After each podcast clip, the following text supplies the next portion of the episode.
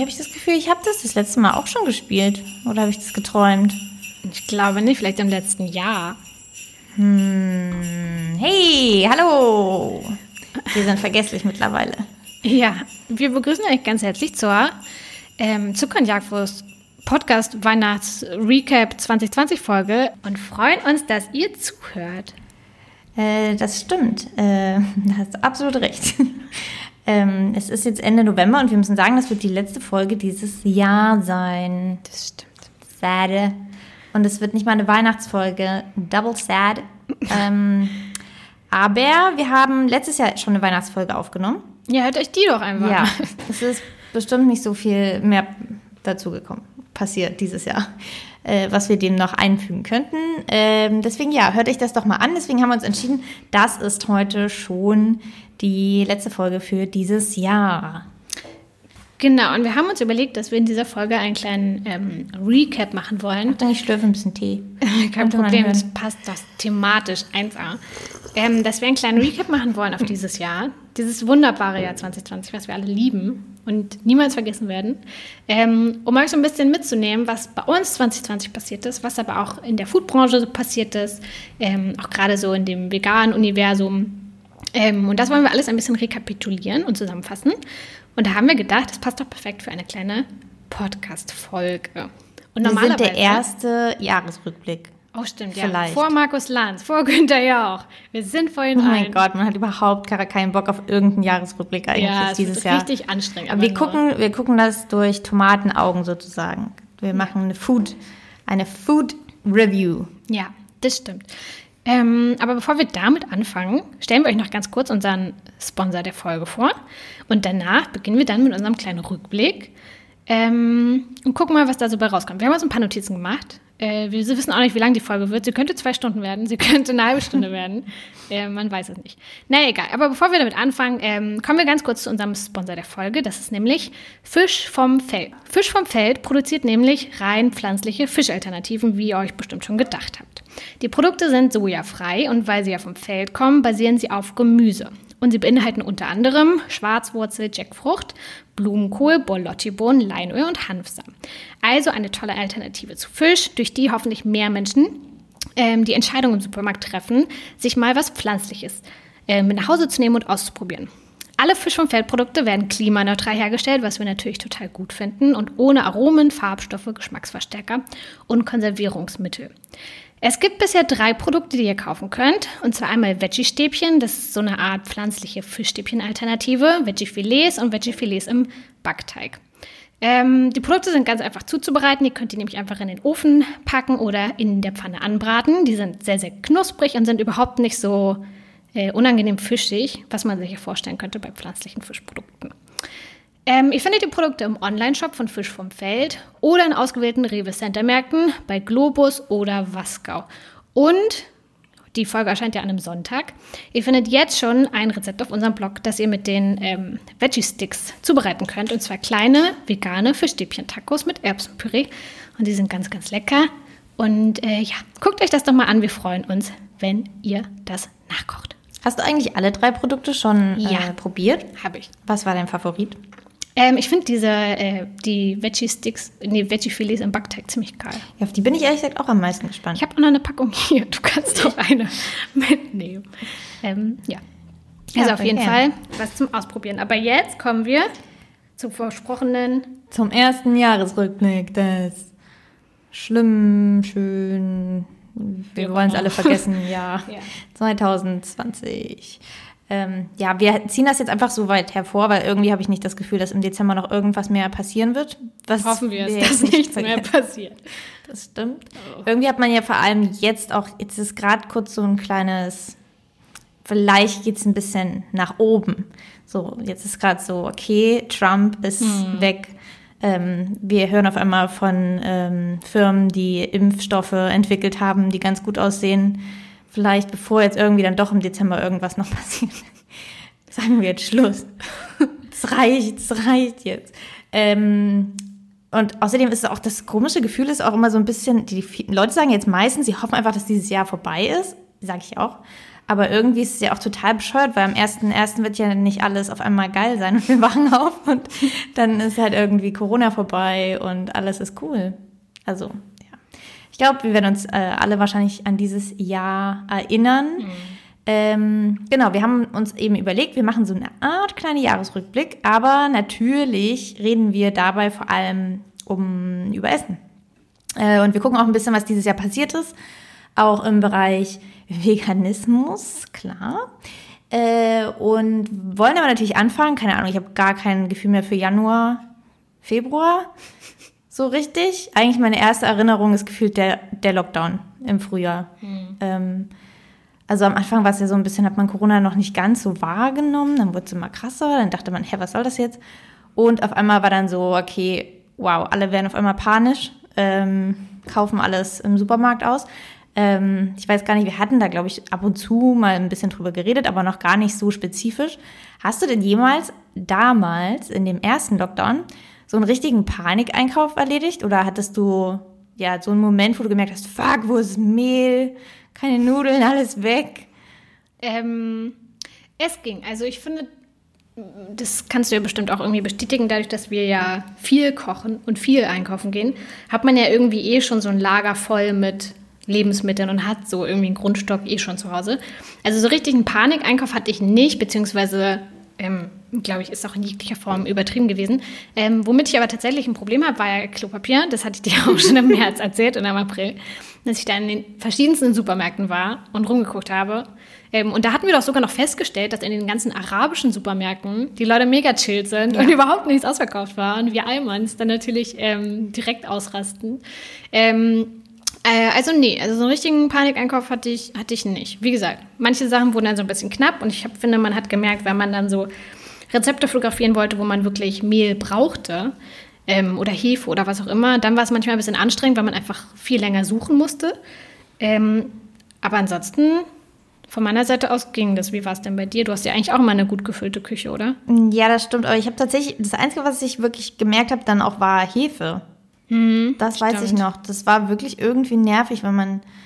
Ja, ich meine, Hefe läuft ja auch irgendwann ab. Also selbst die frische Hefe, die man hat, kann man ja dann irgendwann nicht mehr benutzen. Mhm. Und so viel Trockenhefe hatte ich jetzt nicht, dass ich da jetzt entspannt durchgekommen wäre. Und deswegen habe ich ab und zu, wenn ich das benutzen wollte, dachte ich schon so, nein, benutze ich jetzt wirklich die vorletzte Packung. Ich habe ja tatsächlich schon gehört, dass es ähm, in manchen Supermärkten damals ähm, schon so äh, dass, dass, die äh, dass die Verkäufer im Laden, VerkäuferInnen im Laden, ähm, schon so im, im, Hintergrund in irgendeinem kleinen Raum so einen kleinen Hefevorrat hatten und man musste dann zu denen gehen und fragen und erst dann sind sie nach hinten wow. gegangen und haben die extra einen rausgeholt. Das wusste ich nicht. Ähm. Das sind interne Informationen, die hatte ich nicht.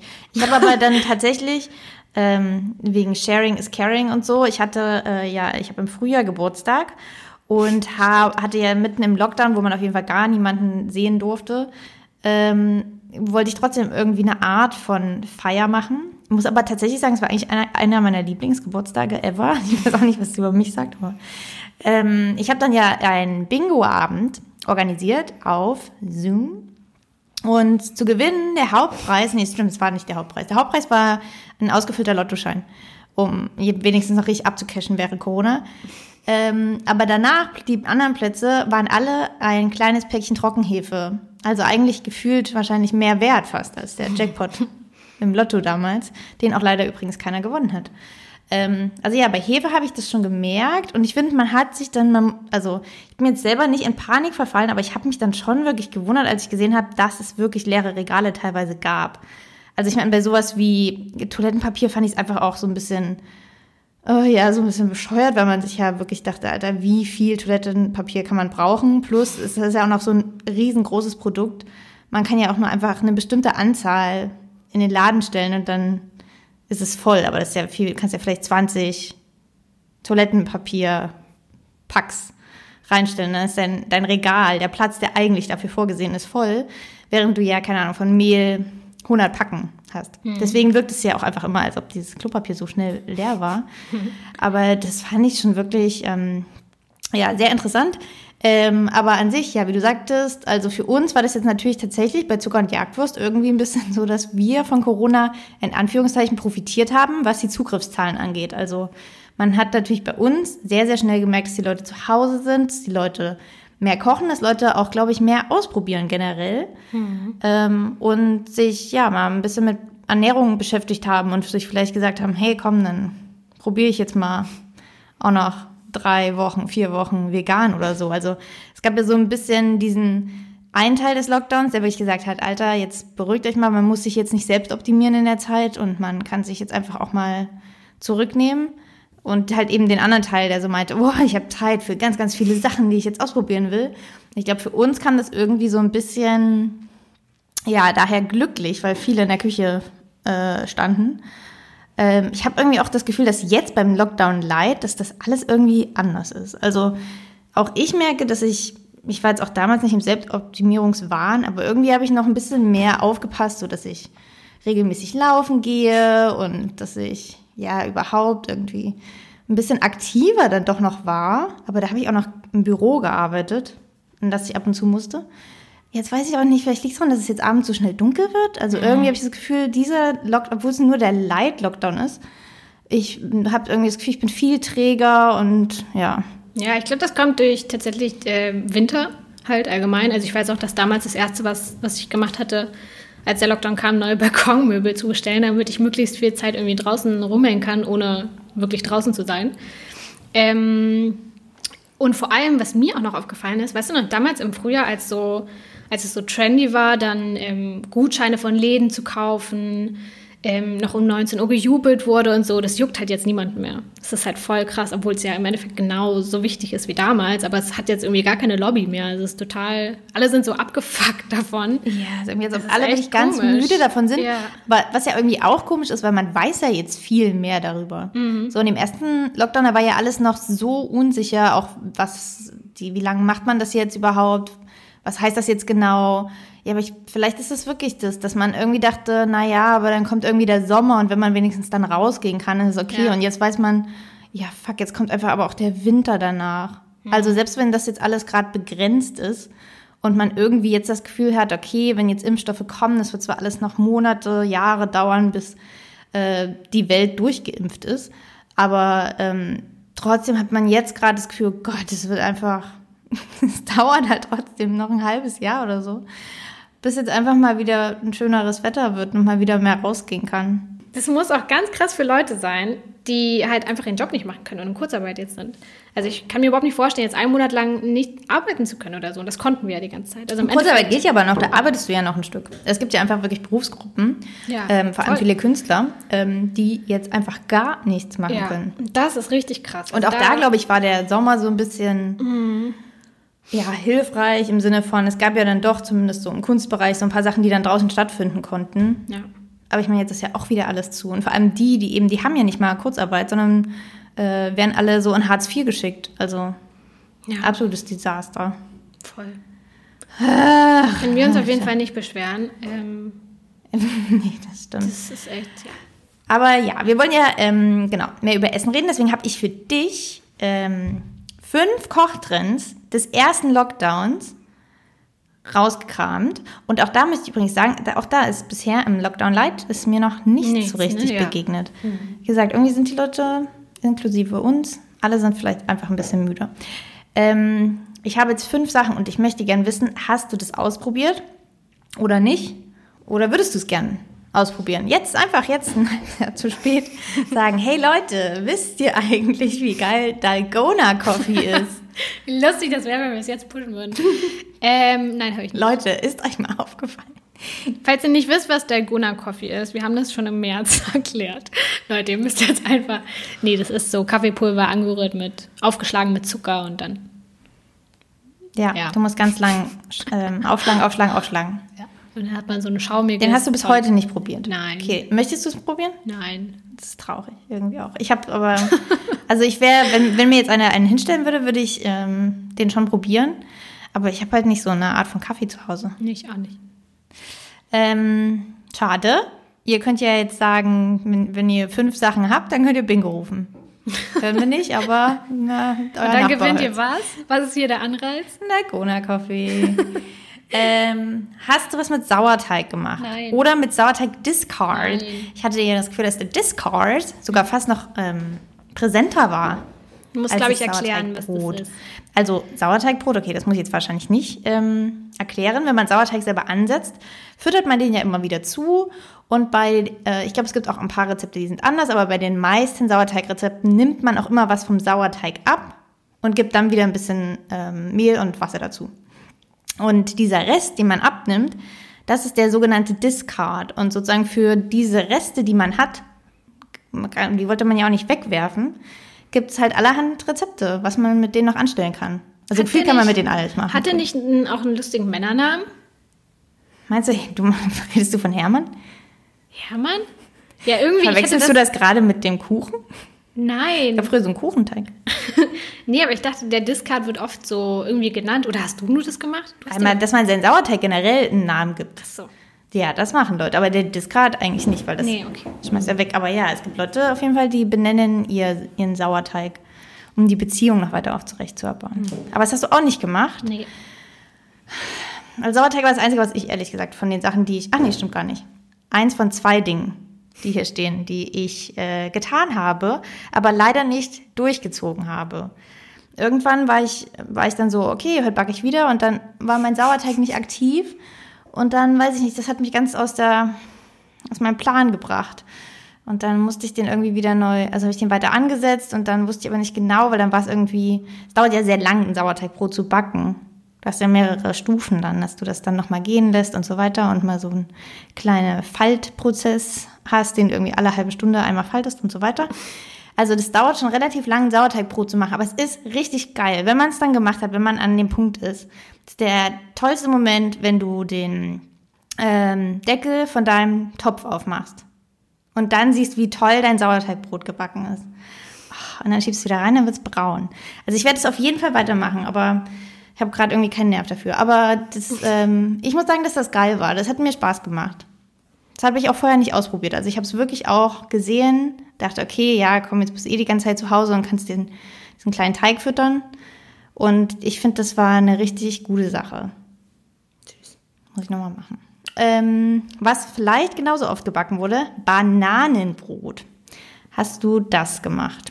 Äh, ja, aber ich mache Bananenbrot eh relativ regelmäßig, weil ich ja immer Bananen hier habe. Und sobald die dann eben einen Punkt überschritten haben, wo ich die nicht mehr lecker finde, mache ich immer Bananenbrot draus. Das heißt, ich glaube, das hatte gar nicht so viel mit einem Lockdown oder Corona zu tun. Das ist halt immer die Lösung, die ich mache. Oder ich friere sie natürlich ein und benutze sie dann irgendwann als Nice Cream, also so als Eisersatz, aber das halt eher im Sommer.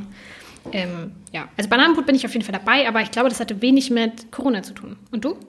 Äh, ich bin ja ehrlich gesagt kein so großer Fan von Bananenbrot.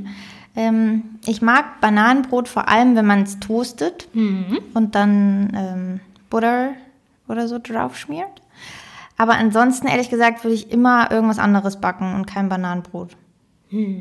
Deswegen, nö, was ich aber gebacken habe, und das ist Nummer vier, ist äh, ein Focaccia. Aber nicht das, was getrennt hat, nämlich das Garden Focaccia. Hast du das getan? Nee, das habe ich auch nicht getan, aber ich äh, sehe die Bilder aus dem Internet vor mir. Ja, also ein Focaccia kennt ihr ja wahrscheinlich, also diese Art von Brot. Ähm, und was Leute dann angefangen haben zu tun, ist, dass sie im Prinzip, man kann ja so ein Focaccia mit getrockneten Tomaten, Oliven, Rosmarin, was auch immer man möchte, machen. Und der Trend äh, war dann, dass Leute super kreativ diese Sachen so arrangiert haben auf dem Focaccia, dass es dann aussah wie zum Beispiel eine kleine Blume und ein kleiner Baum und ein kleiner Garten insgesamt. Aber das ist wirklich so ein Ding, was man nur macht, weil man richtig viel Zeit hat. Und dann richtig viel Zeit hat, da jeden Scheiß so anzuordnen, dass es irgendwie aussieht wie eine Gartenlandschaft. Das ist schon absurd Ja. irgendwie, oder? Na, vor allem aber man, ja, man checkt total, aber auch, dass es halt, wenn du es eh einmal machst und du hast es dann irgendwo gesehen, dass du dann denkst, oh ja, warum eigentlich nicht? Aber das ist sozusagen, dass es vorher ja auch niemanden gejuckt hat, wie das aussah, was da drauf war. Und auf einmal wollten alle das super schöne Focaccia unbedingt Ja. Backen, war irgendwie auch lustig. Aber ja, also woher das sind ja alles wirklich total schlaue Trends. Auch dieser Dalgona Coffee, das ist ja so, hä, genial, ja, das sind wirklich Zutaten, die eigentlich die meisten Leute zu Hause haben. Und wo du das siehst und halt check, checken willst, hä, kann, ich das auch? Geht das bei mir auch? Also halt so diese, genau diese Zutaten für einen Trend, die sind ja alle wirklich abgeholt worden. Und ich glaube aber dieser Dalgona Coffee irgendwie zum Beispiel, das war alles auch wieder nach einem Monat weg. Macht das heute noch jemand? Ob irgendjemand jetzt so sagen würde, ja, der Gona Coffee ist mein absoluter Lieblingskaffee. Trinke ich am liebsten. Nicht mal Star, hat Starbucks dann den Dalgona zum Beispiel aufgenommen? glaube nicht. Das wäre richtig schlau gewesen. Obwohl das Aber schon- so schnell reagieren können, können so große Konzerne so schnell auf irgendwas. Ja, aber selbst, dass sie das jetzt aufnehmen würden. Ich glaube nicht, aber ich weiß Oder irgendwelche nicht. kleinen Coffee-Shops haben das bestimmt gemacht. Ja. So ein, Schlaue. Leute bestimmt.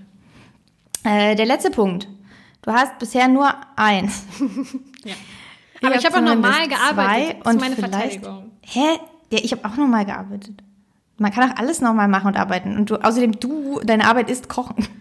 Also bei dir wird es ja noch am allerentspanntesten. Hast du wenigstens Pancake Cereal gemacht? natürlich habe ich das auch Und nicht das ist gemacht. schade, weil das sehe ich bei dir, ehrlich gesagt. Ja, in der Art sehe ich das auch bei mir, weil ich Pancakes mag.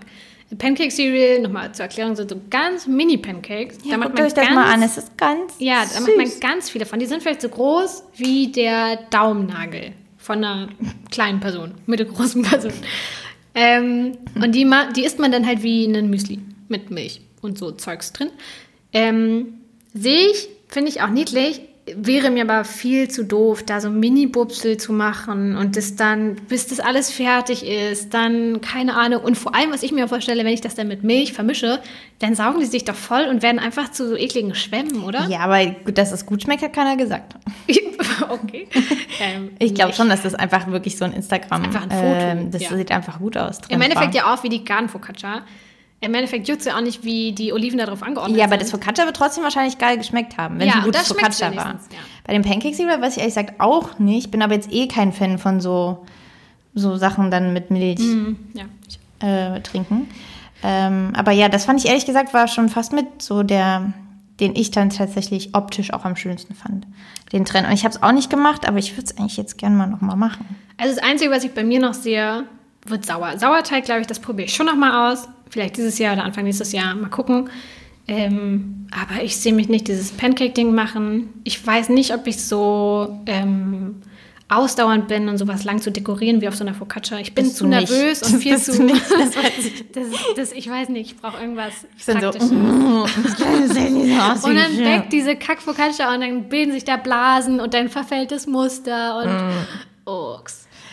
Ich liebe ja Focaccia. Also ich habe ähm, tatsächlich auch ähm, jetzt während dieses ersten Lockdowns deutlich mehr Focaccia gemacht als vorher. Und wenn das jemand interessiert, ich habe ein Rezept von Bon Appetit genommen von Sarah. Das ist auch so ein relativ schnelles, also ein vereinfachtes, ver- beschleunigtes Focaccia. Das ist ultra lecker, wirklich. Also ich finde Focaccia super lecker. Aber ja, ich muss jetzt auch nichts da drauf machen. Unbedingt, was dann hübsch aussieht. Mir reicht das schon, wenn das irgendwas drüber gestreut ist. Okay, Isa, damit hast du leider den Corona-Trendtest nicht bestanden. Vielleicht ist ja jemand von euch da draußen, der alles ausprobiert hat. Ich glaube, wären das Sachen gewesen, die, ähm, die nicht nur so doof sind, hätte ich die bestimmt auch gemacht, aber es ist alles nicht mein, mein Typ von Essen. Du, du hast doch einen Foodblog. Du hast einen Foodblog. Du Ja, müsstest doch Zeit ja Zeit sein und müsstest das für deine Follower ausprobieren. Mhm. Sag ich, denn ich gehöre da gar nicht dazu. ich habe damit nichts zu tun. Oh Gott. Ja. Vielleicht Na gut, dann machen. haken wir lieber schnell diese Trends ab. Vielleicht Wir kommt ja noch irgendwas jetzt im ab. Lockdown Light, Oh ja. das du machen Hey, kannst. wir müssen das einfach initiieren. Wir bringen jetzt den Ja, geilen, den aber das wäre jetzt interessant halt zu wissen, ob die Person, die den Dalgona Coffee erfunden hat, Hm. ob man die überhaupt kennt. Allein, dass wir sie nicht wissen, wer das ist, befürchte ich ehrlich gesagt, dass einem das selbst unter Umständen gar nicht so viel bringt, wenn der Trend größer wird als man selbst. Um diese Sache abzuschließen. Äh, ich habe mal diese, so ein paar, es kommen jetzt immer mehr Ernährungsreports und so so Statistiken jetzt raus, die im Prinzip damals gemacht wurden. Manche wurden aber gefühlt auch nur irgendwie mit 100 Leuten gemacht. Das ist so ein bisschen ähm, lasch. Deswegen äh, will ich euch jetzt nicht einzelne Statistiken aufführen. Ich glaube, man kann zusammenfassen, was auch diese Reports bestätigen. Die Leute haben mehr gekocht. Die Leute haben aber auch weniger Fertigprodukte verwendet. Hm, interessant. Man wollte halt viel mehr irgendwie so vom Scratch machen, was ja dann aber auch passt im Prinzip mit so Sauerteig und Focaccia selber machen. Dass man irgendwie halt wieder das Gefühl hatte, man will mal wieder mehr zu den Zutaten zurückgehen und gucken, wie Sachen gemacht werden. Ähm, tatsächlich ging der Fleischkonsum leicht zurück und es wurde mehr auf saisonale Zutaten geachtet. Also, könnt, weiß nicht, ob man jetzt daraus schlussfolgert, vielleicht, dass die Leute sonst irgendwie keine Zeit dafür haben, aber sich eigentlich schon dafür interessieren.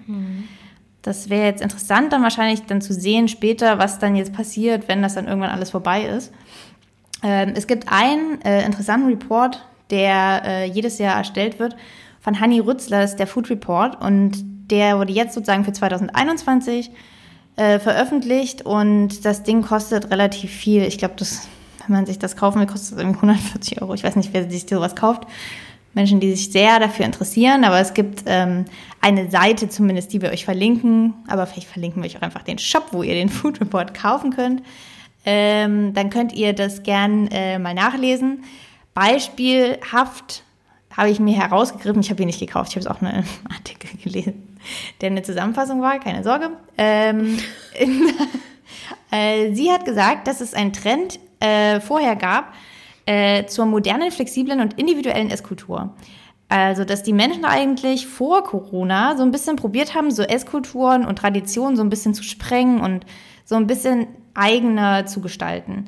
Aber dass man während Corona gemerkt, hab, gemerkt hat, dass man, dass die Leute unbedingt wieder so back to das, was man kennt und zurück in diese Routinen gefallen sind und sich wieder strikt an so Frühstück, Mittag, Abendessen gehalten haben. Und anscheinend so vorher ging es mehr auch zu man kann ja jetzt auch irgendwie mal was Kleines zwischendurch essen oder man isst jetzt mal abends vielleicht nur oder gar nichts oder dann nur irgendwas, keine Ahnung, einen kleinen Dip zum Dip mit Chips oder so. Ähm, genau, dass man aber die Leute dann Corona eigentlich so ein bisschen wieder back in ihre Sicherheit wollten ähm, und sich dadurch wieder diese ganz traditionellen Esskulturen gezeigt haben. Gleichzeitig hat der Trend der DIY-Küche das passt ja auch im Prinzip dazu, dass die Leute mehr gekocht haben, auch wieder Auftrieb bekommen. Das heißt, wirklich viele Menschen wollten eben keine Fertigsachen kaufen, sondern die Sachen selber kochen. Es ging aber dann auch bis dahin, dass sich die Leute viel, viel mehr interessiert haben, wie man Kräuter zu Hause anbaut, wie man selber Gemüse vielleicht in einem Garten irgendwo anbaut, ähm, dass die Leute ja ein bisschen mehr gemerkt haben, hey, vielleicht kann man Sachen öfter selbst machen. Äh, und das führte auch dazu, dass es immer mehr Online-Angebote von regionalen Anbietern gibt.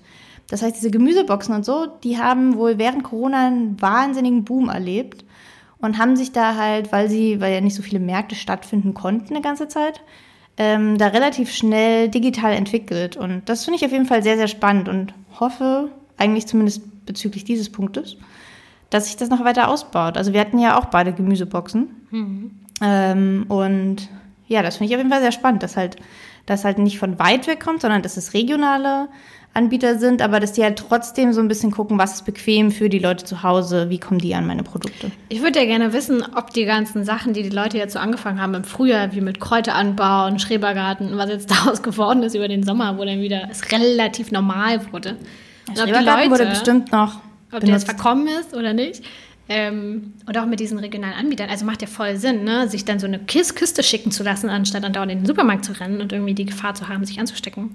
Er macht ja Sinn, aber ich frage mich, ob die Leute das jetzt so beibehalten haben, ob man jetzt da so Routinen gefunden hat oder ob es wirklich nur so ein Trend war, der dann auch wieder gegangen ist. Und das lesen wir hm. dann bestimmt im Food Report von 2022. Ja. Da sind wir sehr gespannt drauf. Naja. Ähm, aber wir haben neben diesen Sachen auch noch ein bisschen mehr für euch vorbereitet. Und zwar so einen kleinen Rückblick, was denn eigentlich so passiert ist bei Marken oder was denn so die großen Themen waren, die 2020 noch passiert sind im Bereich veganes Essen. Lehnt euch zurück. Lehnt euch zurück. Vielleicht habt ihr was verpasst und wir erzählen es euch jetzt noch. Und wir haben, glaube ich, so drei, vier Themen gefunden, die auf jeden Fall ähm, sehr interessant waren und die wollen wir nochmal für euch ein bisschen rekapitulieren. Und zwar, ähm, was in diesem Jahr ja passiert ist, was wir alle mitbekommen haben, war die Black Lives Matter-Bewegung, ähm, die entstanden ist durch die Ermordung von George Floyd. Ähm, und durch diese, also durch die Bewegung, aber auch durch viele andere Sachen, äh, unsere Zeit und so weiter, haben sich ähm, ein paar Firmen mit eigenen rassistischen Produkten haben anscheinend beschäftigt, beziehungsweise wurde der Druck auf sie natürlich größer. Und diese zwei Beispiele möchten wir euch jetzt vorstellen. Ähm, das erste Produkt, was umbenannt wurde, ist von der Marke Knorr und wir nennen es jetzt mal, weil wir wollen natürlich die Namen nicht nennen, ähm, die Z-Soße. Ähm, das habt ihr vielleicht mitbekommen, die wurde umbenannt. Ähm, jetzt in Paprikasauce ungarische Art. Und das zweite Beispiel, was wir hier nennen wollen, ist äh, eine Firma, die Reisprodukte, unsere Soßenprodukte macht. Und die heißt jetzt nicht mehr so, wie sie davor hieß, sondern heißt jetzt Ben's Original. Ähm, denn Davor war in dem Namen Ankel drin und Ankel beziehungsweise auch Aunt in der weiblichen Version kommt aus einer Zeit, wo man ähm, schwarze Menschen nicht Mr. oder Mrs. nennen durfte, konnte, wollte, wie auch immer. Und äh, das ist rassistisch und deshalb ist dieser, dieses Wort aus dem Namen entfallen und auch das Bild auf der Verpackung, was glaube ich auch ganz, ganz, ganz viele kennen, das ist so eine orange Verpackung, ähm, wird auch untergenommen. Und das sind auf jeden Fall zwei sehr, sehr gute Entwicklungen, wie ich finde. Ich fand es nur irgendwie erschreckend, wie groß dann dieser Aufschrei war. Also wie viele Leute sich angegriffen haben, dass jetzt so ein dummer Name geändert wird. Ähm, das fand ich dann schon wieder schockierend, aber an sich sind es ja gute Schritte, dass man mal überdenkt, okay, was haben wir da eigentlich für ein Logo, was haben wir da eigentlich für einen Namen? Ist das noch zeitgemäß oder hätten wir das einfach nie machen dürfen und lernen jetzt wenigstens so aus unseren Fehlern? Naja. Auf jeden Fall. Also es ist wirklich absolut bescheuert, sich ja. darüber aufzuregen, weil man hat, also das Produkt gibt es ja auch noch. Ja, also. es ist halt nur ein anderer Name. Äh, ja, ja, naja, Mensch. Zeit war es ja. Zeit war es, dass das geändert wird. Und das wird noch weiterkommen. Aber ich sag mal so, wir kommen ja gleich auch noch zu ah, einem stimmt. anderen Punkt, ja. wo es auch um Namen geht. Das ist ein Thema, das uns beschäftigt. Ja, das stimmt. Ähm, aber noch kurz eine andere Sache, die nämlich erst vor kurzem passiert ist. Äh, nämlich im Oktober. Und wir haben euch darüber auch ähm, auf Instagram auf dem Laufenden gehalten. Also vielleicht habt ihr das mitbekommen. Es geht nämlich wieder um Umbenennungen. ähm, aber diesmal in einem etwas anderen Kontext. Ähm, Im Oktober hat nämlich die Europäische Union über die Umbenennung von veganen Produkten abgestimmt. Da geht es um so Begriffe wie Burger, Wurst, Steaks, äh, Milch und so weiter. Und äh, da wurde eben darüber diskutiert, ob das für pflanzliche Produkte verboten werden sollte. Ähm, es ging da bei, wie gesagt, bei Burgern und so, war eben die Frage, darf man vegane Burger schreiben oder nicht. Und bei Milchprodukten ging es um so Sachen wie Typ Joghurt, Käsealternative, Butterersatz. Ähm, darf man das oder darf man das nicht? Stattdessen wurden dann sogar äh, Begriffe vorgeschlagen, wie man das Ganze denn umbenennen könnte. Und äh, das ist jetzt kein Scherz. Äh, die Alternativen dazu waren Disk als Alternative für vegane Burger Patties und Stangen als Alternative für Wurst. Äh, klingt mm. total absurd, ähm, das ist aber wirklich Wahrheit. Also man glaubt ja nicht, mit was die EU so ihre Zeit verbringt, während Moria, Flüchtlingskrisen. Aber anscheinend wurde die Zeit dafür verschwendet, sich Gedanken darüber zu machen, ob man Burger Patties nicht Disc nennen sollte. Also jetzt eine leckere Tofu-Stange. Ja, mm. richtig absurd.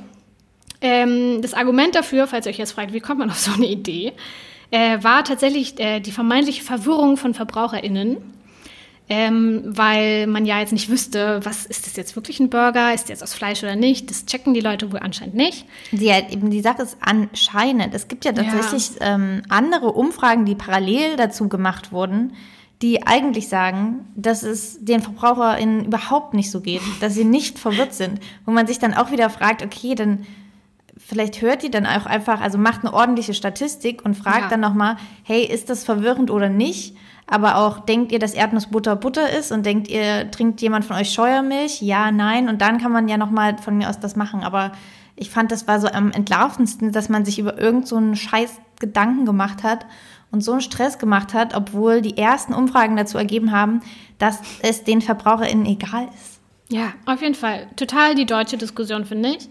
Ähm, und vor allem sind solche Bezeichnungen ja eigentlich super wichtig, weil gerade Leute, die umsteigen auf eine vegane Ernährung, für die ist das ja voll die Orientierung, wenn die wissen, okay, das ist ein veganes Burger Patty, ich weiß jetzt, was ich damit machen soll. Ich glaube, es wäre deutlich verwirrender, würde, würde da drauf stehen Disk, weil dann im Endeffekt denkt man sich so, keine Ahnung, Disk, soll ich das jetzt also, ja, und ich meine, das sind doch auch am Ende, das hatten wir aber auch, ne? Das hatten wir schon öfter. Es sind ja am Ende auch Produkte. Es ist ja nicht so, dass das Schnitzel, dass das was wäre, Punkt, was jetzt so, das ist ein Teil vom Tier oder so, äh, sondern es ist ja ein Produkt, das aus etwas gemacht wird. Und wenn das jetzt angenommen mal am Anfang beim Kalb oder so, ein Kalbschnitzel zuerst gab, und dann hat aber irgendjemand gesagt, ich mache jetzt das mit Schweinefleisch, dann möchte ich aber auch wissen, warum dann keiner gesagt hat, nee, Moment, Schweineschnitzel, du darfst da jetzt nicht so heißen, weil das Kalb heißt ja schon so und nachher denken die Leute noch, dass da Kalb drin wäre. Aber nein, da steht ja eben Schwein davor. Und deswegen, wenn da Tofu-Schnitzel davor steht, sollten die Leute ja eigentlich auch checken, dass es dann eben aus Tofu gemacht wurde. Das ergibt doch keinen Sinn. Ja, Wenn jetzt ja noch sowas mit Hähnchen macht, dann sind die Leute ja auch nicht, Moment mal, weißes Fleisch? Nee, das ist eigentlich nur rotes Fleisch. Also es ist so eine dumme Lobbyarbeit einfach, dass man sich mit sowas beschäftigt. Ja, auf jeden Fall. Aber zum Glück hat die, die EU das auch so gesehen. Ähm, und auch der Verbraucherschutz, was ich auch ziemlich geil fand, war auch auf der Seite der VegetarierInnen und äh, VeganerInnen. Ähm, die haben nämlich gesagt, dass das, äh, dass das Quatsch ist, dass das nicht umbenannt werden sollte und dass das eine, sie haben wirklich gesagt, sinnlose Diskussion ist, was ich auch ziemlich gut fand äh, gegenüber der Fleischlobby. Ähm, aber es gibt tatsächlich eine Änderung, die ähm, eintreten wird, wahrscheinlich dann ab nächstem Jahr. Und zwar ist es ja schon so seit 2017, dass man nicht sagen darf, das ist eine Hafermilch. Das wissen wir ja alle. Also wenn wir in den Supermarkt gehen, steht da ja immer Drink meistens. Ähm, in Zukunft wird aber auch verboten, dass man schreibt äh, Geschmack, Ersatz, Art oder dergleichen. Also Käse, Art, bla bla bla, äh, Joghurt, äh, Art, Quark oder ähm, Quarkersatz, glaube ich, steht immer da, ne? Das ist, glaube ich, immer Quarkersatz, ist bei veganem Quark oder so steht immer da. Ähm, das wird dann tatsächlich auch verboten. Ähm, also mal gucken, was dann auf die Produkte kommt. Aber ja, das ist aber ich übrigens eine Marketingfrage von äh, Firmen. Wir auf unserem Blog oh Gott, ja. ähm, schreiben weiterhin äh, trotzdem veganer Quark. Wir schreiben trotzdem vegane Stangen, ist ja klar. Das ist kreative Freiheit. Was für eine gute Idee. Bei uns hieß das schon das. immer, keine Ahnung, Disk mit, keine Ahnung, mit weiß nicht. Das hieß bei uns schon immer so. Das müssen wir jetzt, muss uns keiner das sagen. kapert die Fleischlobby von uns. Unsere Idee. Ähm, nee, aber das war auf jeden Fall eine gute Wendung. Das hat mich ein bisschen gefreut, obwohl ich die Diskussion natürlich auch unfassbar bescheuert fand. Aber äh, gut, dass das Thema jetzt ähm, durch ist. Ja. Wird bestimmt irgendwann mal wieder. Ja, stimmt. Auftauchen. Alle paar Jahre mal wieder. Mein Thema, das mich dieses Jahr am allermeisten im äh, so Essensmedienbereich beschäftigt hat, war ähm, der Fall Bon Appetit. Und das ist jetzt, das geht jetzt wirklich viel zu lang. Da gibt es wirklich Podcast-Episoden darüber, die ich alle verschlungen habe.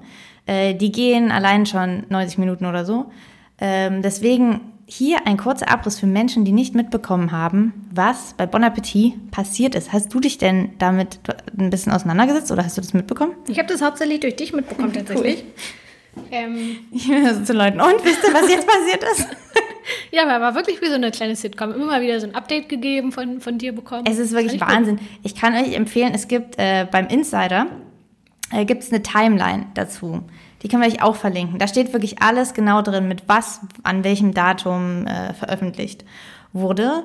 Und es ist wirklich, es ist einfach krass. Also ich weiß jetzt nicht, ob nur, also das ist sicher nicht nur ich, aber ob ihr jetzt auch so ein Gefühl zu Bon Appetit habt aber ähm, es ist ja ein äh, Food Magazin mit einem anhängenden YouTube-Channel. Und dieser YouTube-Channel ist in den letzten Jahren riesengroß geworden. Äh, bon Appetit gehört zu Condé Nast und dieser YouTube-Channel ist wohl wirklich so ein bisschen das Zugpferd von Condé Nast online gewesen. Äh, und da gibt es halt eine Entertainment-Abteilung äh, bei denen. Die haben sich um dieses Bon Appetit-Ding ähm, gekümmert und im Prinzip der ganze Channel bestand daraus, dass es eine Testküche gibt, die Testkitchen von Bon Appetit, die in New York ist. Und da wurden im Prinzip, wie man das von Food-Videos kennt, Rezepte gekocht, Sachen getestet. Aber Bon Appetit hat das einfach halt anders als viele andere gemacht, indem man nämlich einfach sozusagen die Kamera in die Küche gestellt hat und dann sich angucken konnte, auch was hinter den Leuten, die eigentlich kochen, passiert, sodass sich das eigentlich mehr wie so eine Art Sitcom gefühlt oder wie so eine Daily Soap angefühlt hat.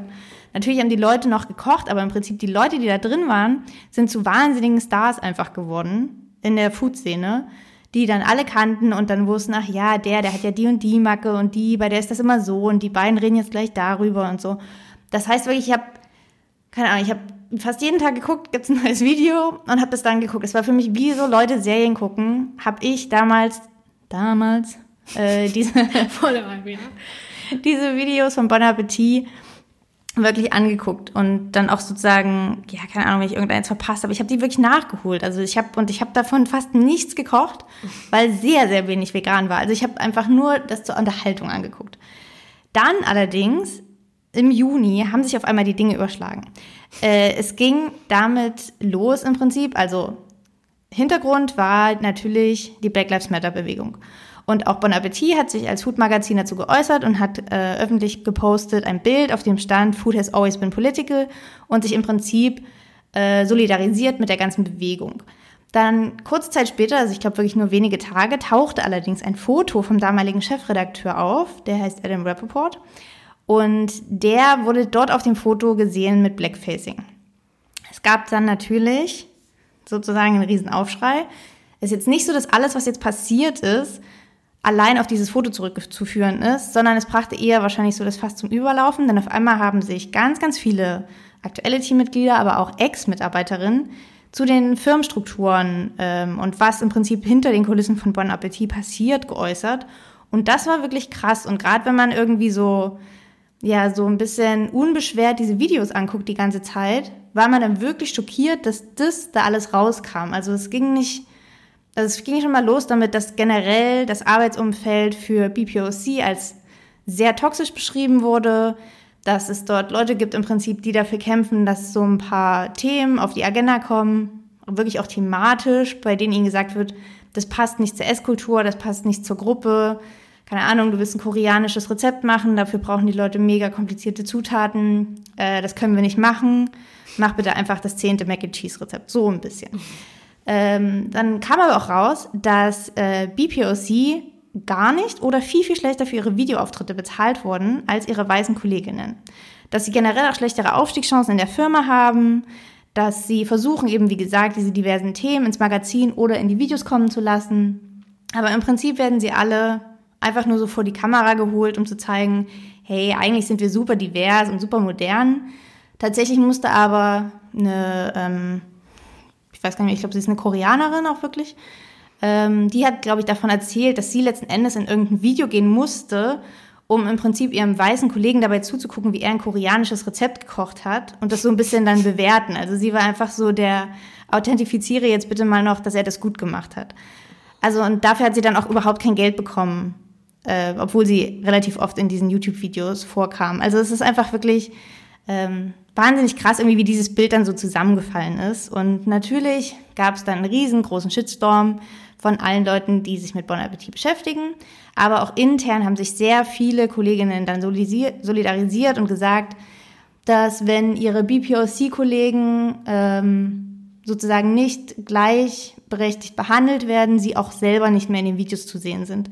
Und das ist natürlich krass, weil man einfach gemerkt hat, eben, dass dieses Team mittlerweile viel größer geworden ist als die Marke selbst und halt alle selber zu Stars wurden. Ähm, kurzum, das ging wirklich über Wochen und Monate, wie gesagt. Ihr könnt euch das alles in dieser Timeline angucken. Nach und nach wurden Leute gefeuert. Adam Rappaport, mit dem wir angefangen haben, ähm, wurde als Chefredakteur gekickt. Es wurden andere Leute und Stellen noch gekündigt. Aber dann haben auch im Prinzip eigene Mitarbeiter gekündigt. Denn ähm, es gab zwar so einen Entschuldigungserklärpost, in dem Bon Appetit dann versprach, dass man jetzt an die Arbeit geht und dass sich Dinge ändern werden.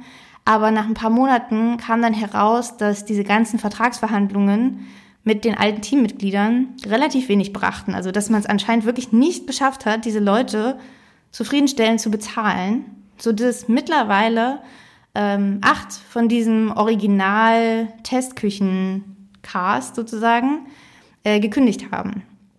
Äh, manche eben aus Solidarität, weil es Weiße waren, aber eben auch andere, die gesagt haben, okay, meine Verträge werden einfach nicht verbessert oder nicht so, dass ich zufrieden bin, ähm, da mache ich das nicht mehr. Das finde ich irgendwie total, das fand ich, das war wirklich total krass, weil man ja jedem von dem auf Instagram folgen kann und ständig haben irgendwelche Leute sich wieder geäußert. Manche haben halt mehr gepostet als andere, dann haben sich, dann guckst du wieder, wer hat sich jetzt dazu wiederum geäußert, von denen, wer solidarisiert sich, wer bleibt irgendwie leise und so weiter. Also es war eine Zeit, es war wahnsinnig aufregende Wochen, fand ich. Und in der ganzen Zeit gab es natürlich auch gar keine Videos zu sehen, weil die Leute, die in den Videos waren, gesagt haben, dass sie sich im Prinzip dagegen wehren, dass diese Videos, die sie schon abgedreht hatten vor Corona, äh, veröffentlicht werden und auch weiterhin nicht zu sehen sein werden, bis sich diese Sachen klären. Ähm, Stand heute ist, äh, Dawn Davis wurde als schwarze neue Chefredakteurin eingesetzt. Es gab auch andere neue Teambesetzungen wohl und es gibt vor allem aber auch acht neue Köchinnen, die unter dem Videotitel dann Bon Appetit is Back vorgestellt wurden. Ähm, der, die ganzen sind sehr, sehr divers besetzt. Ähm, es sind noch drei von dem alten Team im Prinzip dabei. Aber insgesamt auf jeden Fall hat es einen ganz komischen Beigeschmack. Also ich finde, das ist, ich kann diese Videos gerade, ich gucke sehr, sehr wenig Videos nur nach an. Die einzige, die ich angucke, ist von einer neuen Köchin und sie heißt äh, Chrissy Tracy. Ich kannte sie vorher nicht. Ihr könnt sie auf Instagram finden äh, unter eatwithchrissy, C-H-R-I-S-S-Y. Äh, sie ist Jamaikanerin und äh, eine vegane Köchin.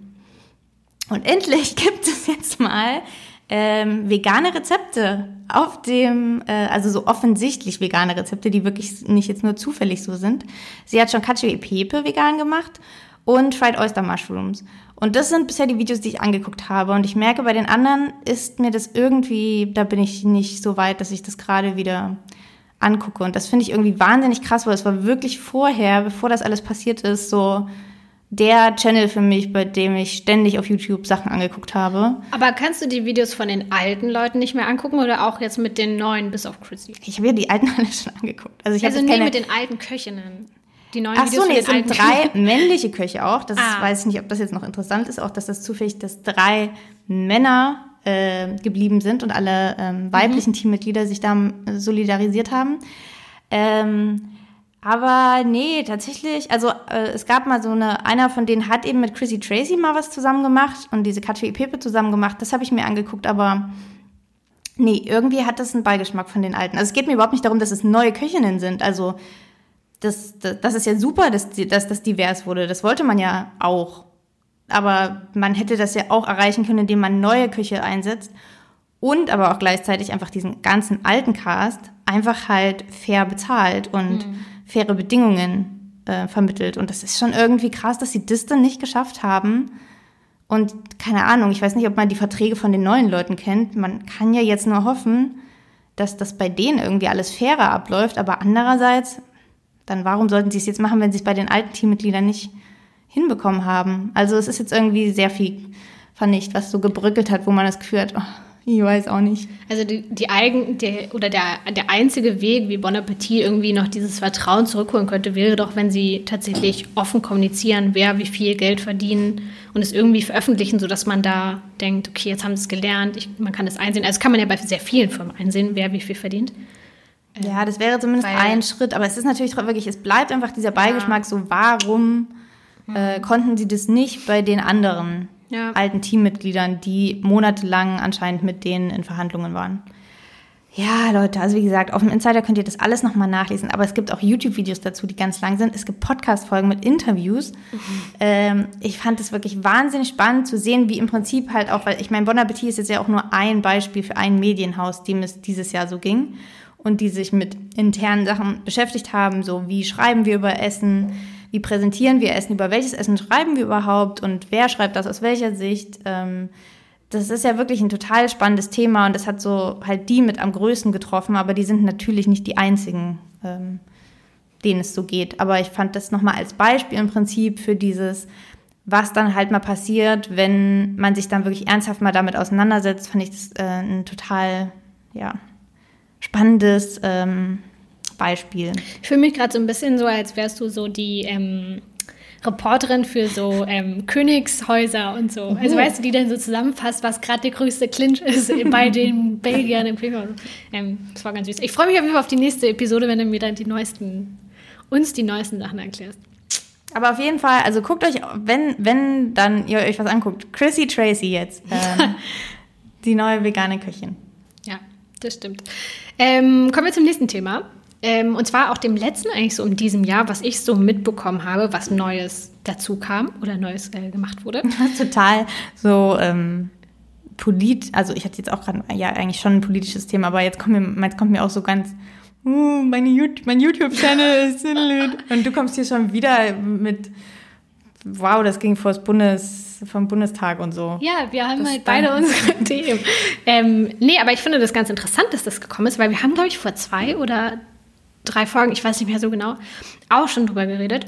Und zwar geht es um den Nutri-Score. Nee, wir haben letztes Jahr im November drüber geredet. Jetzt weiß ich es wieder. Ähm, weil wir haben da über die CO2-E-Kennzeichnung geredet. Da gab es ja eine Petition von Oatly zu. Das haben wir auch in der letzten Folge, glaube ich, nochmal besprochen. Ähm, und da haben wir uns ja dafür ausgesprochen, dass es total gut wäre, wenn Produkte auf ihrer Verpackung ähm, abgedruckt hätten, wie viel CO2 entsteht dadurch und man dann einfach im Supermarkt relativ schnell erkennen kann, okay, ist das ein eher klimafreundliches Produkt oder eher ein klimaschädliches Produkt. Und ähm, eine andere Art der Kennzeichnung ist jetzt auf Produkte gekommen, aber es geht leider nicht um CO2e, sondern um äh, den Nutri-Score. Äh, Nutri-Score hatten wir euch erzählt, das ist diese, dieses kleine Bildchen, was dann eben mit draufgedrückt wird, wo man von A das ist dann grün und sehr gut, bis E, das ist dann rot, das ist dann nicht so gut, ähm, die Nährwerte eines Produktes ablesen kann. Und das ist jetzt tatsächlich äh, durchgegangen durch den, wer entscheidet sowas, Bundesgerichts, was auch immer, Hof. Ähm, und das können sich Unternehmen tatsächlich kostenfrei, finde ich auch sehr interessant, ähm, auf die Produkte drucken lassen. Ähm, und da bin ich mal ganz gespannt, wie das so wird im nächsten Jahr. Also ob das jetzt ganz viele machen, weil einige haben das ja schon. Ähm, ob das jetzt so der Standard wird auf Produktverpackungen oder ob das so. Aber ich meine, wenn man es ähm, machen muss. Nee, muss man nicht, freiwillig. Das ist freiwillig und kostenlos. Ja, aber dann dieses Ampelsystem, wie gesagt, das spricht ja dann trotzdem dafür, dass die Leute, die es machen, bei denen könnt ihr euch dann ja, genau. wahrscheinlich eher sicher sein, okay, dann die, die es nicht machen, Ja, Gründen. werden wahrscheinlich eher bei Rot landen. Ähm, genau, aber das finde ich ganz gut, dass es das gibt, weil es scheint ja also eine Möglichkeit zu geben, sowas einzuführen. Ähm, und für mich ist das so der Mini-Vorreiter für den CO2e. Das fände ich ja super, wenn das kommt. Wenn so ein bisschen das Klima mehr 2021 in Fokus kommt, gerade bei, bei Essen, fände ich das super. Ja, Naja. Also wirklich, Danja war irgendwie ähm, so ein bisschen ähm, ernsthaft. Hä, nein, überhaupt nicht. Dein, Meins war meine Daily Soap. Hä, aber das war ja voll, hast du ja auch nur erzählt, weil es da um Rassismus, um. Ja, äh, natürlich, einen politischen also, Hintergrund hat es natürlich schon, aber es klingt so, als ob du wirklich einfach nur so den, den Ticker vom Bundestag die ganze Zeit durchlaufen genau. lässt. Nein, Der läuft hier die ganze Zeit durch. Ich, ich höre mal was rein, ob eine neue Nachricht kam. besprochen? Nee, kann nicht. Ähm, ja, bei uns ist ja persönlich, also persönlich bei Zucker und Jagdwurst, so persönlich, wie das bei uns auf dem Blog passiert, ähm, sind ein paar Sachen passiert. Ähm, falls ihr es nicht gemerkt habt, irgendwann haben wir mal unsere Webseite gelauncht. äh, wann war das? Das war aber auch schon ehrlich gesagt Juli im oder. Sommer, ne? Ja. Ähm, das ist passiert, das habt ihr vielleicht gemerkt. Die Webseite ist jetzt hübscher. Wenn ihr die vorher noch nicht kanntet, dann stellt sie euch einfach ganz hässlich vor. äh, jetzt ist sie richtig hübsch. Ähm, wir haben auch äh, einen Shop gelauncht. Das war, glaube ich, eines der größten Projekte, die wir dieses Jahr gemacht haben, weil wir uns vorher damit nie beschäftigt haben. Dazu gibt es auch eine Podcast-Folge, falls ihr euch dafür mehr interessiert, bei wem wir welche Shirts und warum und wie und was ähm, bestellt haben und gemacht haben. Aber ich sag mal so, es ist jetzt Ende November, Leute. Ihr habt noch ein paar Wochen Zeit für Weihnachtsgeschenke. Aber wenn ihr noch jemanden glücklich machen wollt mit einem fair produzierten, gehandelten äh, Shirt, Sweater oder Beutel, dann schaut mal auf unserer Webseite vorbei, auf zuckerjagdlos.com und da gibt es einen Shop und da könnt ihr was bestellen. Und bis Weihnachten haben wir auch noch eine kleine Geschenkaktion äh, gemacht, äh, weshalb hier übrigens gerade auch sehr, sehr viele Süßigkeiten auf diesem Tisch ähm, liegen, die wir während der Aufnahme ein bisschen probieren und hoffen, dass noch genug übrig bleibt, um euch dann was davon abzugeben. Denn wir werden so ein bisschen auf so äh, in jedem siebten Ei mäßig ähm, äh, bekommen so manche ganz überraschend, wenn sie ihre Bestellung dann auspacken, sehen die, dass da ein Beutel von uns drin ist. Und es ist nicht nur der Beutel von uns drin, den man sonst auch kaufen kann. Ähm, der ist da kostenlos drin, aber in diesem Beutel stecken auch noch ganz, ganz viel geile vegane Süßigkeiten. Denn jetzt ist die Zeit, um sich seine Zähne kaputt zu machen. ähm, jetzt können, kann man das ohne schlechtes Gewissen machen. Und wir haben ziemlich coole ähm, Süßigkeiten da reingepackt. Das sind jetzt auch nicht nur Sachen, die ihr hier in jedem Supermarkt um die Ecke bekommt, Leute. Das sind richtig Ja. nice Sachen. Und die könnt ihr dann wieder auch entweder selber essen oder mit anderen Leuten teilen. Aber ihr habt natürlich auch eh den Beutel, ähm, der natürlich den größten ähm, Wert hoffentlich hat für euch. Nicht nur die Süßigkeiten. Ähm, und könnt euch vielleicht freuen darüber, wenn ihr noch bestellt bis Weihnachten. Ähm, und ansonsten, glaube ich, ehrlich gesagt, passiert ziemlich viel nächstes Jahr für uns äh, und für Zucker und Jagdwurst, für die wir, glaube ich, so dieses Jahr so ein bisschen die Weichen gestellt haben. Ähm, tatsächlich, ähm, falls jetzt irgendjemanden interessiert, ähm, arbeiten wir mittlerweile beide komplett für Zucker und Jagdwurst. Für uns war das ein riesengroßer Schritt tatsächlich. Ähm, das heißt, wir haben dieses Jahr Jobs gekündigt, wir haben Studien abgeschlossen. Studien. Du Ich hast, du hast deine Sache. fünf Studiengänge abgeschlossen. Ähm, und beschäftigen uns jetzt tatsächlich sehr glücklich privilegiert, wirklich 24-7 mit Zucker- und Jagdwurst. Und das heißt natürlich, dass wir auch viel, viel mehr Zeit haben, um uns äh, ein bisschen mit den Dingen zu beschäftigen, die immer so auf so einer Wunschliste für uns auch standen. Ähm, und für die vielleicht bisher einfach wenig Zeit war. Ähm, es geht los im Veganuary. Seid gespannt, was wir da machen. Da kommt auf jeden Fall sehr viel auf den Blog, aber vielleicht kommen da noch ein paar extra Sachen. Ähm, und was sich sehr, sehr oft gewünscht wird, vielleicht beschäftigen wir uns auch damit. Es fängt mit K an und hört mit Och-Buch auf. ähm, das wird aber nicht nächstes Jahr rauskommen. Das können wir auch schon mal sagen. Das dauert wirklich sehr lang. Ähm, ich habe tatsächlich schon mal an einem Kochbuch mitgearbeitet und das dauert einfach sehr lang. Das geht jetzt nicht so schnell. Und ich meine, wir sind auch weiterhin, auch wenn wir das jetzt beide Vollzeit machen, zwei Personen, die alles im Prinzip machen, was ihr seht und was da rauskommt. Das heißt, gebt uns ein bisschen Zeit, äh, aber ihr müsst vielleicht dann jetzt auch nicht mehr nachfragen, ob wir das mal machen oder nicht. Wir haben euch erhört, wir haben ja auch selber Bock darauf, ähm, aber genau, es dauert einfach ein bisschen. Aber wir werden uns damit beschäftigen, 2021, versprochen.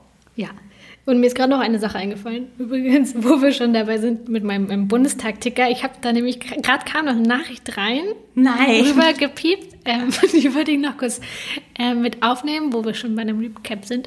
Ähm, und zwar aber eine Sache, die nächstes Jahr kommen wird, die mir noch eingefallen ist. Und zwar, ähm, nächstes Jahr wird ja Einwegplastik verboten. Und das finde ich auch ziemlich geil. Ähm, also so Sachen wie Wattestäbchen, Besteck, Teller, Trinkhalme, ähm, auch diese Luftballonstäbe und so, äh, die werden alle ab ich glaube, Mitte nächsten Jahres verboten sein und zwar sogar EU-weit.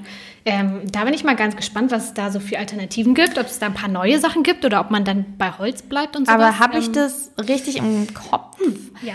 dass das Verbot dann eintritt, aber dass es dann auch noch eine Übergangsfrist gibt, die den einzelnen Ländern ähm, gewährt wird, um das im Prinzip in einzelne Gesetze einzupflegen und Ey, das hundertprozentig. Ich finde, das heißt, es wird jetzt nicht ab dem Juli 2021 keine Plastik mehr geben, sondern dann stellen die es noch um? Also ich glaube, wir sind schon in so einer Übergangszeit tatsächlich. Ah. Aber ich habe allgemeines Gefühl, immer wenn es um Klima oder wenn es um Tierschutz oder so geht und da werden irgendwelche Sachen ähm, erlassen, in Gesetzen verankert, was auch immer, dass es immer gefühlt, dann in 2030 ist es verboten, in 17 Jahren wird, kommt das und das, bla bla bla. Ähm, aber bis dahin müssen wir erstmal gucken, ob wir eine gute Lösung finden. Also es ist immer nur so halb geil, aber ich glaube tatsächlich, dass äh, die Plastiksache ist dann ab 21 fest. Hoffen naja. wir das mal. Ja. Ich sag ähm, mal, von unserem Bundestags- oder Bundesregierungsticker ISA werdet ihr es hören. Äh, ja, apropos Ticker, ich habe auch noch ein paar Produktnews vorbereitet. Heute geht's Schlag auf Schlag. Ich habe auch, guck mal, ich kann dazu heute rascheln mit Sachen, mit den Süßigkeiten, die wir hier essen. Uh, hier halte ich ein Produkt in die Hand, ich werde es nicht benennen, aber das würde ich an eurer Stelle nicht essen. Nee, das schicken wir auch niemandem. das ist gemein. Aber es ist trotzdem bei manchen von euch drin. Wirklich? Willst du das wirklich verschicken? ja, schon. Das heißt ja nicht, Vielleicht dass schmeckt es, es ja äh, Ja, mir schmeckt Stimmt. das ja nicht. Ja. Mhm. Also, und plus, ich weiß nicht, ob du es vorhin probiert hast, das schon? Mhm. Ich gebe dir mal Ihr seid jetzt live dabei bei dem Probieren. Vielleicht könnt ihr dadurch hören, was es ist. Ich finde einfach, das ist eine komische Konsistenz und es schmeckt nur nach Zucker. So viele. Also ich finde, es hat auch, da stehen zwar Geschmacksrichtungen drauf, aber ich finde, es schmeckt einfach nur krass. Das schmeckt ein bisschen wie ähm, Jelly Beans. Ja, das ergibt ja Sinn, weil das also es eine Art heißt auch ähnlich, Produkt aber es ist wie ungeil, un, wie ungeile Jellybeans. Ich finde es einfach viel zu süß auch, so ein bisschen. Ja, ich habe das Gefühl, ich esse einfach ein zusammengepresstes Stück. Also Zucker. ja. Naja, Leute, naja. vielleicht könnt ihr dann, wenn ihr da zufällig den Beutel in eurer Bestellung habt, dann wisst ihr, was wir machen. Ähm, dann guckt mal nach was, was wie Jellybeans aussehen, dann könnt ihr es probieren und dann könnt ihr uns schreiben, ob ihr das lecker findet. Aber die sind nicht in deinem Produktnews drin, nehme ich an. Mm -mm. Und zwar habe ich wieder ein paar Produkt, Produktnews, also wirklich mit äh, neuen veganen Produkten, die es im Supermarkt gibt, die ihr kaufen könnt. Und am Ende habe ich dann nochmal zwei News von größeren Firmen, die bestimmte Sachen planen. Also eigentlich wie immer. Ähm, die ersten Sachen, die ähm, neu sind, ist einmal, oh Gott, ich habe das Gefühl, ich kaue und schlucke noch so halb, wenn ich rede. mmh, köstlich. Und zwar ist das erste. Äh, wir haben ja in den letzten Wochen schon ganz viel erzählt über diese ganzen Eigenmarken, die jetzt entstehen von den verschiedenen Supermärkten, die jetzt alle eine vegane Linie haben, alle vegane Produkte, eigene Produkte haben, bla bla bla.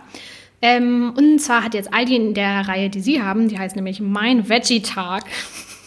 Tag? Ja, Mein Veggie-Tag. ähm, gibt es jetzt zwei neue Produkte, die ihr kaufen könnt. Und zwar ist es einmal veganer Cremespinat und vegane Schokoladentörtchen. Beides findet ihr im Tiefkühlfach und könnt ihr mal ausprobieren. Ich habe, wie gesagt, kein Aldi bei mir in der Nähe. Ich kann es nicht probieren. Und ein zweites Produkt, was es jetzt auch zu kaufen gibt, ist ähm, veganes Cordon Bleu. Also ein veganes Käseschnitzel. Und zwar von Fantastic Foods, die ihr vielleicht kennt durch den Online-Shop. Und die gibt es jetzt bei Rewe. Das dritte Produkt, was ich habe, ist ähm, veganer Thunfisch aus der Dose auf Sojabasis, Oh, Hefe und Öl. hallo? Ähm, das wem? kann man aber bis jetzt nur online bestellen. Und zwar Ah. von der Firma ähm, Loma, L-O-M-A. L-O-M-A. Ich glaube, das ist eine Ami- oder eine UK-Firma tatsächlich. Man kann die, glaube ich, bestellen, aber es gibt es noch nicht in den deutschen Supermärkten. Ja, das ist ganz traurig. Aber wirklich die zwei Sachen, die ich früher als Kind gegessen habe, da fand ich Fisch auch nicht so geil. Also ich nehme jetzt Fischstäbchen raus, weil das ist wirklich albern. Da geht es mir um die Panade. Aber die einzigen Sachen, die ich so richtig gern mochte, waren Thunfisch aus der Dose und auch Lachs aus der Dose in Tomatensauce. Boah, das ich ganz eklig. Aber ich. Ähm, Das habe ich sogar einfach nur so gegessen. da habe ich nicht mehr was. Ih, warum? Ich sehe hier gerade Ja. bei der Suche. Was ist, da, da möchte ich mal bitte die EU fragen, ob sie da bitte nochmal. Ich hoffe nicht, dass das das ist, was da drauf steht. Mir wird angezeigt, feines Mäusegulasch aus der Dose. Ih, nein. Da ist auch eine Maus drauf. Aber ich habe Angst, es anzuklicken. Weil, also wenn es das ist, was draufsteht, dann kann ich das fast gar nicht glauben. Ich glaube, das darf Aber wenn es nicht das ist, dann frage ich mich, warum darf es so heißen und wer, warum will man überhaupt, dass das. Oh, in Wirklichkeit sind 200 Gramm Süßigkeiten Mäuse in der Dose verpackt. Ja, und da möchte ich jetzt mal hier die EU drauf ansetzen, aber auf dieses Produkt. Auf dieses Das ist- Mäusegulasch. Also feines Mäusegulasch, das geht klar, aber äh, Tofu-Wurst nicht. Äh, ja. Aber ähm, ein, ein anderes Produkt, was du auch googeln musst, wo du schon mal bist, google mal kleines V und dann groß E-G-G-S. Entschuldigung, V-E-G-G-S, Vex. Ähm, das ist nämlich ähm, veganer Eiersatz, der verkauft wird aktuell, zum Beispiel bei, ich glaube, Rewe oder so, ähm, in einer Eiverpackung. Also das ist dieser Eierkarton, den man kennt und der wird auch neben den Eiern verkauft. Ähm, drin enthalten ist aber im Endeffekt einfach nur ganz normales Pulver, mit dem man Eier setzen kann. Also ich glaube, es ist auf der Grundlage von Tapioca, Guacanmehl, Kalanamak, bla bla. Und das könnt ihr dann anrühren und als Eiersatz verwenden. Aber ich fand es ganz interessant, dass das in so einen Eierkarton gesteckt wird. Ähm, fand ich irgendwie crazy, weil ich mir auch denke, die Leute, die Eier kaufen wollen, stehen die dann davor und werden verwirrt? Ich weiß es nicht. Naja. Wahrscheinlich schon. Ja, aber es sieht verrückt aus, oder? Siehst du's? Ja, ich sehe das, aber ja, das ist dann wahrscheinlich, ich ehrlich gesagt, dann, wenn ich es kaufen würde als Veganerin, wäre aber auch so ein bisschen enttäuscht, wenn Ja, ich ich diesen auch. Karton aufmache und dann ist Ja, da ist einfach Pulver Pulver, drin. drin. Ähm, ich frage mich auch, ich glaube, die haben das halt wahrscheinlich nur gemacht, damit über sie geredet wird. Ähm, Hat funktioniert. Hat funktioniert, Leute. ähm, naja. Okay, und die letzten zwei News, wie gesagt, sind von großen, großen, großen Firmen. Ähm, und zwar großen, gibt es großen, eine. großen Firmen. Ja, und zwar gibt es eine Neuigkeit von McDonald's. Die haben ja bis jetzt einen veganen Burger, den, wir haben es euch schon erzählt, Mac Vegan TS oder so. Da haben, da, wir haben noch in der Folge Ah, no. gerätselt, für was TS steht. Daran kann das ich mich noch gut erinnern. Das Und ist das nicht- irgendwie es jeder noch? Und es ist nicht Tasty Snack, sondern Tomato and Salad. Ähm, naja, jedenfalls plant McDonald's jetzt einen neuen Burger. Und zwar den McPlant. Ähm, und der soll nicht mehr mit einem Beyond Meat Patty kommen, wie in den USA oder hier in Deutschland ist der von Nestlé. Dieses Garden Gourmet Zeugs ist es, glaube ich. Ähm, sondern die wollen ihr eigenes Patty machen und haben dazu gesagt, ähm, dass es tatsächlich wohl auch vegane Hühnchen bzw. Frühstückssandwiches geben wird. Und was sie auch gesagt haben, dass der vegane Burger dann, dieser McPlant, ähm, auf einem warmen Sesambrötchen mit dem klassischen Belag serviert wird. Und das finde ich dann, also, ne, ich werde jetzt nicht zu McDonalds gehen und das probieren, aber ich finde es zumindest gut, dass wenn sie einen veganen Burger machen, der nicht mit Quinoa, Grünkern, ähm, Vollkorn, Dinkel, keine Ahnung was gemacht wird, sondern dass die einfach nur dieses Patty auswechseln und den Rest lassen. Weil das nervt Ja, mir ist besonders wichtig, dass das ein warmes Brötchen ist. Ja, Also, das war ein Zitat, Leute. Alles andere wäre mir jetzt gar nicht wichtig, aber wichtig ist mir, dass das ein warmes Brötchen ist. Ja. Ähm, und die zweite Sache ist von ähm, ungefähr ist ähnlich. Groß, und zwar groß. Ähm, auch groß, groß, groß. Und zwar neben Beyond Meat gibt es ja noch Impossible Foods. Das sind ja so die zwei großen Firmen, die gerade am Start sind und so super viel machen, gerade in den USA. Und Impossible Foods kannte man ja bisher vor allem durch Burger Patties und Fleischprodukte. Und die arbeiten gerade an einer Milch und bringen jetzt auch eine Milch raus. Ähm, und haben dazu gesagt, ähm, dass sie aufschäumbar sein wird, dass sie ähm, sich nicht so komisch flockt, manchmal im Café und haben da wohl irgendwie schon tausend Tests gemacht, keine Ahnung, und meinten wohl, dass es die beste vegane Milch sein wird auf diesem Planeten. Ähm, wir sind mal ganz gespannt. Ähm, aber fand ich auch interessant, dass Impossible Foods anscheinend jetzt auch auf Milch geht. Ja. Ja, ja. Ist ja, interessant. Die, Weiß jetzt ähm, nicht, ob man das braucht, bei so nee, viel, wie es schon gibt. Finde ich auch, aber mein Gott, wenn Sie, wenn Sie meinen, dass es noch besser geht, bitte, zeigt es uns. Dann zeigt es uns doch mal. Ich muss wirklich sagen, dass die ähm, Erbsenmilch, die ich trinke, mhm. ähm, seit ich sie gesehen habe bei mir im Supermarkt, ähm, von der möchte ich nochmal sagen, dass ich von der sehr positiv überrascht bin. Denn letztens gab es die Barista-Version nicht. Dann habe ich eine andere geholt und die ließ sich auch aufschäumen. Hm. Also eine andere von der gleichen Marke. Genau. Ach so, ja. Da muss ich sagen, klasse Ding. Mhm. Klasse und gut gemacht. Spitze. Hast du sonst noch irgendwas gefunden im Supermarkt, was dich beschäftigt, was du uns mitgebracht hast in unsere kleine Runde? Hier für meine Süßigkeiten? Nee, habe ich äh, ehrlich gesagt nicht. Also, außer Firmen, die jetzt. Also, ich habe relativ viel gefunden an, an veganen Süßigkeiten letztens. Aber äh, du hast bestimmt schon alles erzählt. Äh, und noch kurz ein Tipp, weil wir jetzt auf Weihnachten zugehen. Wenn ihr Weihnachtssüßigkeiten sucht, guckt auf jeden Fall mal in den Drogeriemärkten. Dort gibt es nämlich richtig viel geilen das Scheiß. Stimmt. Ähm, also ja, wahrscheinlich sogar mehr als im Supermarkt. Ich habe äh, letztens vegane Dominosteine im Supermarkt gefunden. Ja, die gibt es aber schon länger, oder? Äh, von einer anderen Firma. Ah, okay. Habe ich auch vergessen, wie die heißt, aber. Ach, Leute, ja. Guckt euch mal durch. Das, was mir aufgefallen ist, was mich nervt, mhm. was ich auch gern hätte. Ähm, so No Front an alle Leute, die glutenunverträglich sind. Ist auch gut, dass ihr eure Produkte schnell findet, aber ich hätte auch gern sowas. Ich, ich bin letztens in einem äh, Supermarkt gewesen und da war auch wieder von einer dieser sehr großen Marke für glutenfreie Produkte im Prinzip auch für alle Weihnachtssachen ein komplettes Regal gut gelabelt mit hier sind jetzt nur Sachen, die glutenfrei sind. Und als Veganerin muss man immer noch rumsuchen. ja, aber ich finde das teilweise gar nicht immer schlecht. alles lesen. Ich will da auch so einen Stand. Also klar, es ist bequem, wenn alles beieinander wäre. Aber an sich ist das ja gut, wenn man, wenn es nicht diese vegane Ecke gibt und es so getrennt wird, sondern an sich ist das ja ein schöner Gedanke, dass die Fleischesser auch mal andere Produkte vor sich haben. Ja, aber die stehen ja dann neben den ganzen, die waren jetzt ja nicht weit weg. Da war jetzt halt ein Regal, also ein mhm. so ein, steht jetzt überall zwischen den Gängen einfach nur so ein fetten, so ein fetter Berg an Süßigkeiten. Mhm. Und da gab es halt einen, der klar gelabelt war, als hier ist alles glutenfrei. Mhm. Hä, voll genial, das möchte ich auch gern. Bevor man sich da ewig rumsucht, ich weiß schon wieder, da wird dann meine Mutter zum Beispiel, die guckt dann sich das da durch und das sind einfach, das ist ja total überfordernd teilweise. Mhm. Die weiß dann wieder nicht, Milch, äh, Säure, hier darf ich das, darf ich das nicht. Mhm. Oder man denkt so, ja, hier Spekulatius, das ist doch von der anderen Marke, ist es doch auch dann immer vegan, wenn das kein Butterspekulatius ist.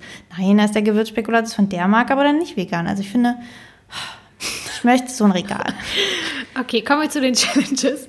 Gib mir das Regal. Dann sind wir nämlich durch mit der letzten Folge. Ich kann meine vorwegnehmen, denn mhm. äh, ich habe euch ja gesagt, mein, äh, meine Challenge ist eine Langzeit-Challenge.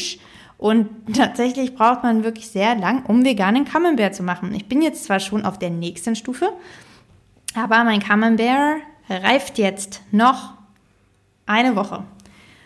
Und dann müsste er fertig sein. Ich könnte ihn vielleicht sogar vorher schon probieren, weiß ich nicht, aber ich weiß nicht, ob das geil ist, den schon anzuschneiden und dann reift er noch weiter. Oder ob, warum soll ich den überhaupt essen, wenn er noch nicht fertig gereift ist. Ähm, aber ja, ich habe ihn äh, ein bisschen was über zwei Wochen, je, mindestens jeden zweiten, manchmal aber sogar jeden Tag, ähm, aus seiner kleinen Höhle genommen, trocken getupft das Papier trocken getupft und ihn dann wieder eingewickelt, damit nicht zu viel Feuchtigkeit entsteht. Also es ist ein Projekt mit viel Liebe.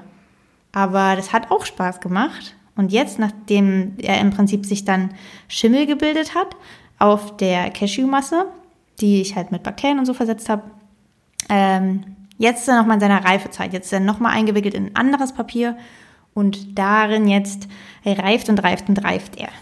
Wenn ihr euch jetzt fragt, hä, ich verstehe das alles nicht, Ähm, Julia macht dazu nochmal einen Blogbeitrag, der im Januar kommt. Und da steht dann wirklich jeder Mini-Step drin, oder? Korrekt. Da ja, genau. Das ist jetzt nur eine grobe Zusammenfassung. Ähm, und das Gleiche kann man eigentlich auch sagen zu meinem Projekt. Ähm, ich hatte ja mir vorgenommen, Kohlrouladen mal zu machen. Ähm, die reifen auch seit zwei Wochen. seit zwei Wochen sind die bei ihr. Jeden Tag muss sie die, das ah. Kohlblatt aufmachen und die Rouladen abtupfen. Ja, ganz und wir einwickeln. Aber auch dazu findet ihr im Dezember sogar schon den Blogbeitrag auf zuckerjagdlust.com. Ähm, denn das hat ganz wunderbar funktioniert. Ähm, Kohlrouladen sind ja normalerweise mit Hack gefüllt. Ich weiß nicht, ob Schwein oder Rind oder Mix oder keine hm, Ahnung. Darf es dann überhaupt Hackfleisch haben? Ähm, sind ja normalerweise mit äh, Fleisch gefüllt. Und äh, ich habe das gemacht mit veganem Hack, habe aber auch noch Linsen drunter gemischt. Und ich glaube, man könnte das auch mit einer Linsennussfüllung oder so machen. Ich habe aber ein bisschen Hack noch dazu gemacht, weil das jetzt so schön ähm, matschig ist und man dann irgendwie alles gut reinmachen kann. Ich habe noch eine Karotte ran gemacht, ein paar Gewürze, bla bla und habe das dann im Endeffekt relativ klassisch gemacht. Ähm, und das hat toll funktioniert, hat super gut geschmeckt und vor allem, ähm, was ich noch ziemlich, ziemlich gut fand, man schmort die Kohlrouladen, ja. Also man ähm, packt die Füllung in das Kohlblatt, rollt es zu, brät die Kohlrouladen dann an, gießt dann mit Brühe auf, lässt das dann 30 Minuten schmoren, gibt dann zum Schluss noch ein bisschen Sahne dazu, ein paar Gewürze und fertig. Und äh, macht sozusagen im Step, wo man die Kohlrouladen schmort, breitet man sozusagen die Bratensoße parallel zu. Das heißt, man muss am Ende keine extra Soße machen, sondern die entsteht während des Kochprozesses.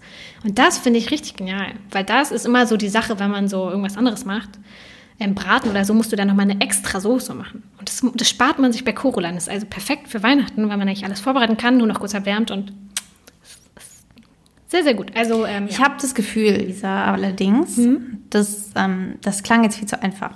Dafür, dass das eine Challenge sein sollte, muss ich sagen, klang das jetzt sehr entspannt. Ich hoffe, deine nächste Challenge wird eine richtige Challenge. Wenn man sich jetzt nämlich mal dieses Jahr anguckt und vielleicht jemand ab und zu unseren Podcast gehört hat, wird er wissen, dass ich an sehr vielen Challenges gescheitert bin. Ich erinnere mich zum Beispiel an meine vegane Butter, die ich dann einfach aufgegeben habe vor Druck, vor, ja. den ich mir selbst gemacht habe. Jetzt habe ich hier mein nächstes Projekt, ein Vier-Wochen-Projekt ungefähr. Und du, das klang jetzt hier wie, wie ein Stop and Run äh, ja. und Win, Stop and Run and äh, Win und kommst als erster ins Ziel hier. Ja, ich habe ja was Neues und ich glaube, da brauche ich auch länger für. Ähm, wir sind gespannt. Und zwar ist das was, was wir uns schon eingeplant, eingeplant haben für Februar. Ähm, uh, und zwar und das, hab, das stimmt, dann kann man sogar eigentlich sagen, dass das eine Challenge von mir an dich ist. Ja, genau. Habe ich dir nämlich einfach heimlich so ein Rezept ja. zugeteilt. Ja, Juli Plan ist ja so ein bisschen unser ähm, Rezepte-Mensch. Die kümmert sich vor allem viel um Rezepteplanung und so. Ähm, und du hast mich schon eingetragen gehabt für Schaumküsse für vegane Schaumküsse. Und Na, da dachte ich, freut ihr euch? Ich muss mich eh damit beschäftigen. Ähm, braucht dafür eh viel Zeit. Also ist das eigentlich schon eine Challenge. Also nehme ich die mit in den Podcast. Und bin ganz gespannt, wie das wird. Es haben ähm, sich so viele Leute aber auch gewünscht. Ja, genau. Es wird ein äh, Rezept von der Wünsch dir was Liste, mhm. ähm, zu der wir immer mal, die wir immer mal öffnen. Dann könnt ihr uns im Prinzip eure Wunschrezepte schicken und die gehen wirklich nicht unter. Wir haben hier eine Liste, da stehen alle Wünsche drauf, die ihr so habt, egal wie wirr und kompliziert die sind. Das geht raus an die Person, die diese Hummersoße sich wünscht mit irgendeinem Krabbenfleisch oder so. Irgendwo steht sie aber hier auf einer Liste. Und wenn ja. uns irgendwann mal das unter den Fingernägeln juckt, dann machen wir das vielleicht mal. Aber vegane Schaumküsse sind wirklich hm, eine mit Abstand äh, meist gewünschten Süßigkeiten.